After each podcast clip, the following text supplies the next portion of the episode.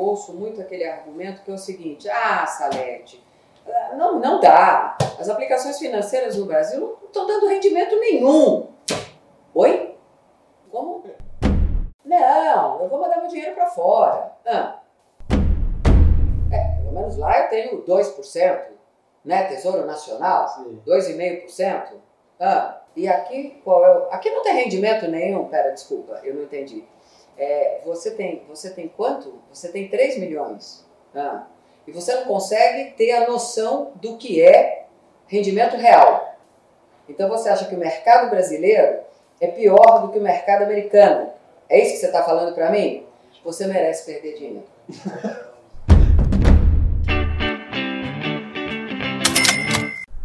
Fala bilionários, estamos aqui hoje com nada mais nada menos que a analista econômica da Rede TV, Salete Lemos.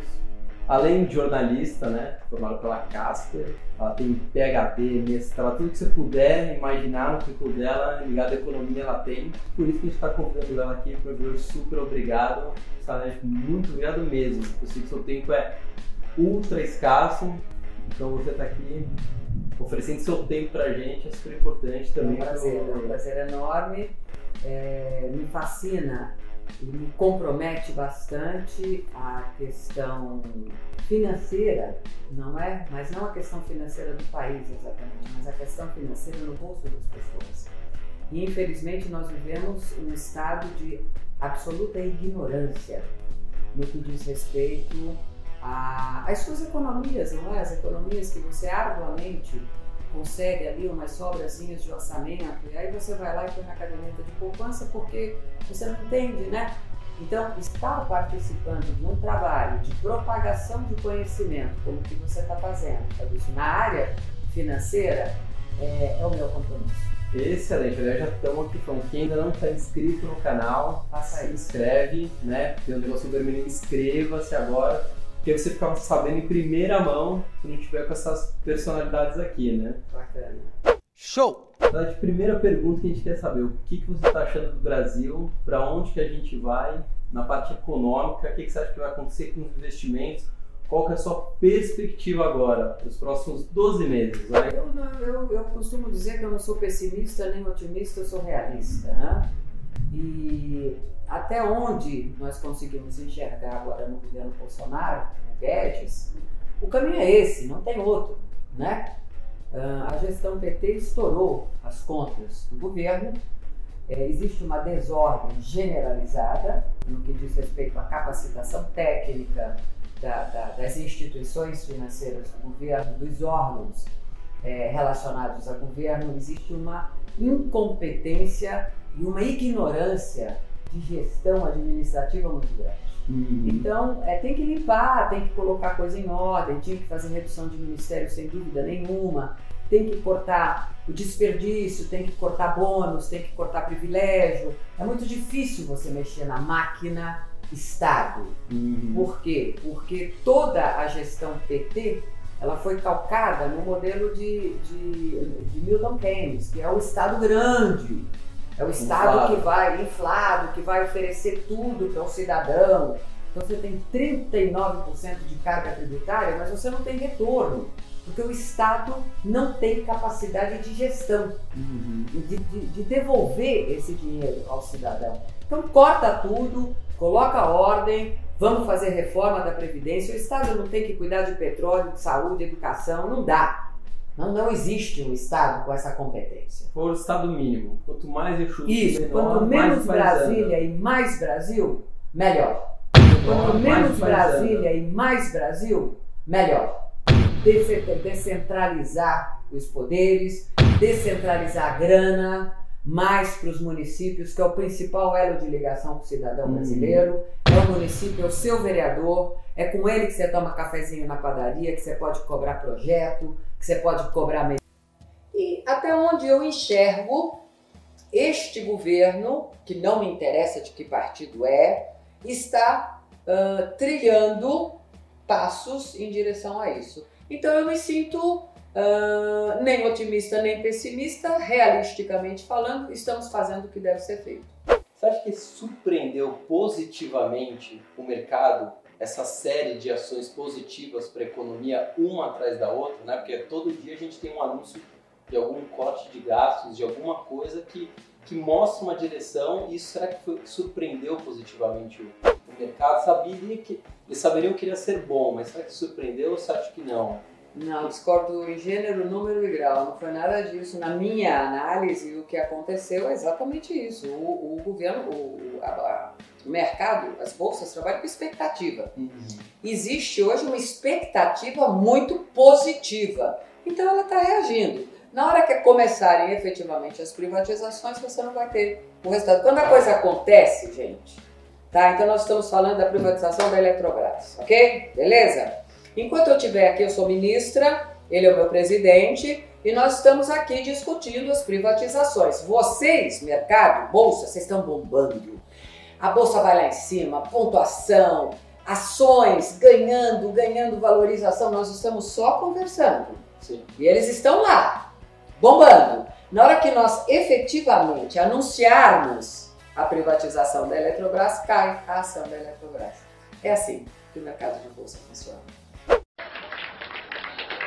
expectativa. Enquanto existe a expectativa, a coisa está acontecendo. E você colocou isso muito bem. Vínhamos no positivo, né, na expectativa que Bolsonaro ganhasse. Quando Bolsonaro foi eleito, a bolsa caiu e o dólar subiu. Por quê? Porque o fato se confirmou, já não é mais expectativa, a bolsa não trabalha com fatos, trabalha com expectativa. expectativa. Essa é a minha análise. Bom, a gente sabe que você sempre guardou dinheiro, tá com uma questão óbvia. A gente sabe que você é muito contundente né, nessa questão do brasileiro. Rigorosa, muito rigorosa. Uh, dinheiro eu não tiro de árvore, ninguém tira dinheiro de árvore.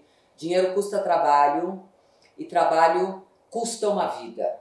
Então, ter essa sensibilidade no trato com o produto, com a mercadoria chamada dinheiro, que não deixa de ser né, um produto, é, é extremamente importante. Por isso me incomoda tanto a ignorância do povo brasileiro no que diz respeito a finanças. Porque no mundo, eu não sei se você sabe, Fabrício, quando uma criança começa a ser alfabetizada, A, B, C, D, I, E, F, G, não importa em que língua, ela também está, começa a ser alfabetizada em finanças, educação financeira. Vem junto, Fabrício.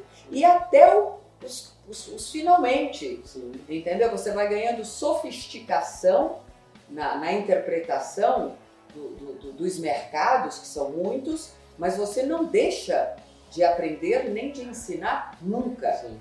E o Brasil, infelizmente, nós não temos nenhuma referência. A primeira vez que eu ouvi falar em educação financeira, um site bacaninha, simpático, foi o seu. Então, muito obrigado. Prestigiem que vale a pena. Uhul! Você vai acabar ficando bilionária seguindo a gente. Não queria te falar. Isso vai ter que andar com segurança, né? Porque você tá sem segurança. Você lembra quando você ganhou o seu primeiro milhão? Sabe, mais ou ah, menos. Não, eu nunca, eu nunca fiz esse tipo de estatística de acompanhamento. Não vale herança, hein? Não, não. É porque, primeiro que eu sou de uma geração onde nós tínhamos, é, e o papai sempre dizia, que o investimento era em imóveis. Hum, tijolo. É. Então a primeira coisa que eu fiz foi comprar casa, que eu moro até hoje na Chácara Flora, fiz com financiamento, que eu estava no Jornal da Tarde no Estadão.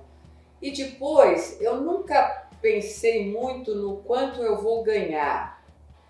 Eu sou muito apaixonada por aquilo que eu faço, eu tenho um prazer imenso no, no, no, trabalho. Somos dois. É. Então, chegou uma hora que eu percebi o seguinte, Fabrício, eu falei, nossa, mas eu estou ganhando tudo isso? Sério, você Para fazer isso? Uma coisa que eu gosto. Nossa, eu ainda estou ganhando, e estou ganhando tudo isso, 100 pau, 150, nossa! Gente, tem alguma coisa errada? Nossa, encosta em mim um pouco. Né? Vamos nessa, cara. É isso não aí. sei, senti já uma energia. É o, é o lance de você gostar daquilo que você faz. Mulher, na minha profissão, dar certo e ter ascensão social. Eu sou da ZL, sou Zona Leste. Eu nasci na Vila Maria é Zélia. Corinthians, é Corinthians. Sou Palmeiras porque sou italiana. sou italiana, para italiana. Né? Então, senhores, é muito de mobilidade social neste país. Não existe. Então, são raras as pessoas que não vêm de famílias tradicionais, que não vêm de, de, de, de estudos internacionais. Eu fui estudar lá fora depois de velha, madura, entendeu? Eu fui fazer um curso uhum. e hoje eu faço todo ano um curso lá fora. Então, de repente, eu percebi que eu tinha, eu tinha milhões aí, alguns aí, acho que um milhão, dois, não sei. O que, que você acha quem ganha um salário mínimo e tem um celular de 4 mil reais? Que isso, gente? Mas eu não vi, eu vejo direto. Eu vejo direto, a pessoa lá ganha um. E tem um iPhone de 4 mil reais. E tem um aparelho ali que está arriscado a ser roubado, está arriscado a quebrar, porque cai no chão. Gente, para que isso? Vamos, vamos, vamos, vamos reorganizar? Nós não estamos reorganizando o Brasil? Bolsonaro não foi eleito? O que, que a sociedade brasileira disse nessa eleição? Quero mudança, quero mudança. Nem disseram que mudança querem, mas a sociedade brasileira quer mudança. Então vamos estabelecer prioridades reais, né? É muito mais legal você ter um dinheirinho no final de semana para fazer uma viagem, ir até Santos, tomar um banho de mar, sabe? Do que você ficar carregando um aparelho de 4 mil reais. Se você perguntar que telefone eu tenho, eu nem sei. Se é iPhone, se é startup, se é, é startup. Se é, não, não, não, ele não ataca ninguém.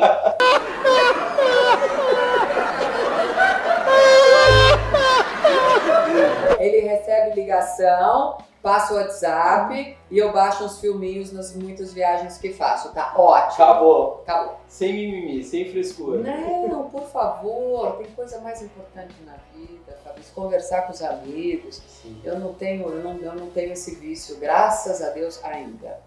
Mas sempre que posso eu desligo, converso, quero saber da sua vida, quero é, filosofar sobre questões da, da nossa juventude, está vendo equívocos de conceitos muito grandes, os jovens estão bastante perdidos, ninguém mais conversa, eu vejo as famílias totalmente conectadas na internet e desconectadas entre si. Depressão bombando, é, suicídio bombando. Muito suicídio de, de, de, de molecada nova. Nossa, é, eu tenho lido muito a respeito e fico bastante preocupada com isso. Desconecta, gente. Olha a paisagem, não precisa estar eu e a paisagem, e tudo é o eu, é o eu, esse individualismo, eu não enxergo você, não, você é bonito.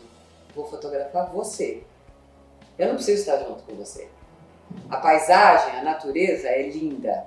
Eu quero fotografar aquilo. Não, não, eu, eu tenho que estar. Não, não, não, não, não, não, gente. Tô fora. Como que você investe? Assim, o que, que você gosta? Ah, eu gosto de imóvel, eu gosto isso, de mercado Isso, é. Quando, no gosto... começo da minha vida bem sucedida enquanto profissional, é, enquanto trabalhadora, eu investia em imóveis. Então, aí eu consegui pagar minha casa, aí eu comprei uma casa para o meu filho, quando ele crescesse ia ter uma casa, eu criei uma casinha de vila, uma casa bacana, eu comprei uma casa para o Yuri, depois eu comprei uma casa para a Marina, depois eu comprei algumas unidades comerciais, uhum. porque o papai falava na questão da velhice, que isso te dá uma renda de aluguel, que é interessante ter. Uh, depois eu fui para praia, aí eu fiz a minha casa na praia, em Judeí. Depois eu fiz a minha casa na Serra, que eu amo. Uhum. Uh, que eu estou em Você tem até hoje essas casas. Tenho. Você não fica ostentando, aumentando, aumentando, mas tá ótimo. O que eu preciso para é ser feliz. É a casa dos meus sonhos, entendeu? O que eu preciso para ser feliz, exatamente isso.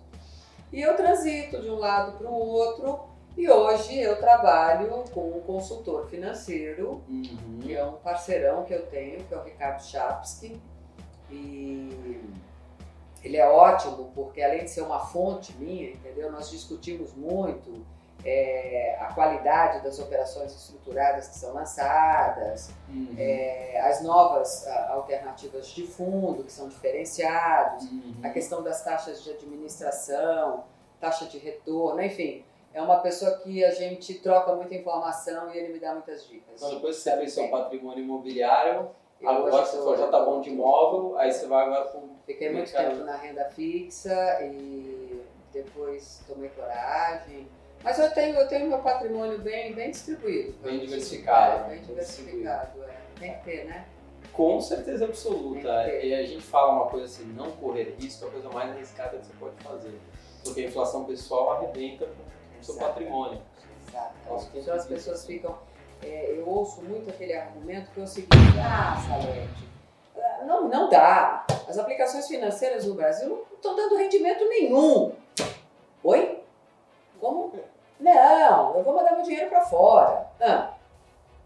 É, pelo menos lá eu tenho 2%, né? Tesouro Nacional, 2,5%. Ah, e aqui, qual é o... Aqui não tem rendimento nenhum. Pera, desculpa, eu não entendi. É, você, tem, você tem quanto? Você tem 3 milhões. Ah, e você não consegue ter a noção do que é rendimento real. Então você acha que o mercado brasileiro é pior do que o mercado americano. É isso que você está falando para mim? Você merece perder dinheiro.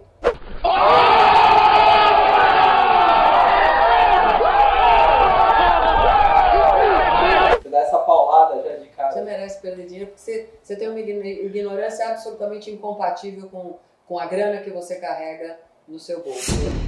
Para quem você não empresta nenhum dólar? A. Narcisa Tamborideg. Ah, B. Ah. Ike Batista. ah, C. Val Marchiori. ah. 4. Compadre Washington. Com quem você abriria uma sociedade? Tiririca. Kaká, jogador. Fábio Assunção. Emerson Fittipaldi.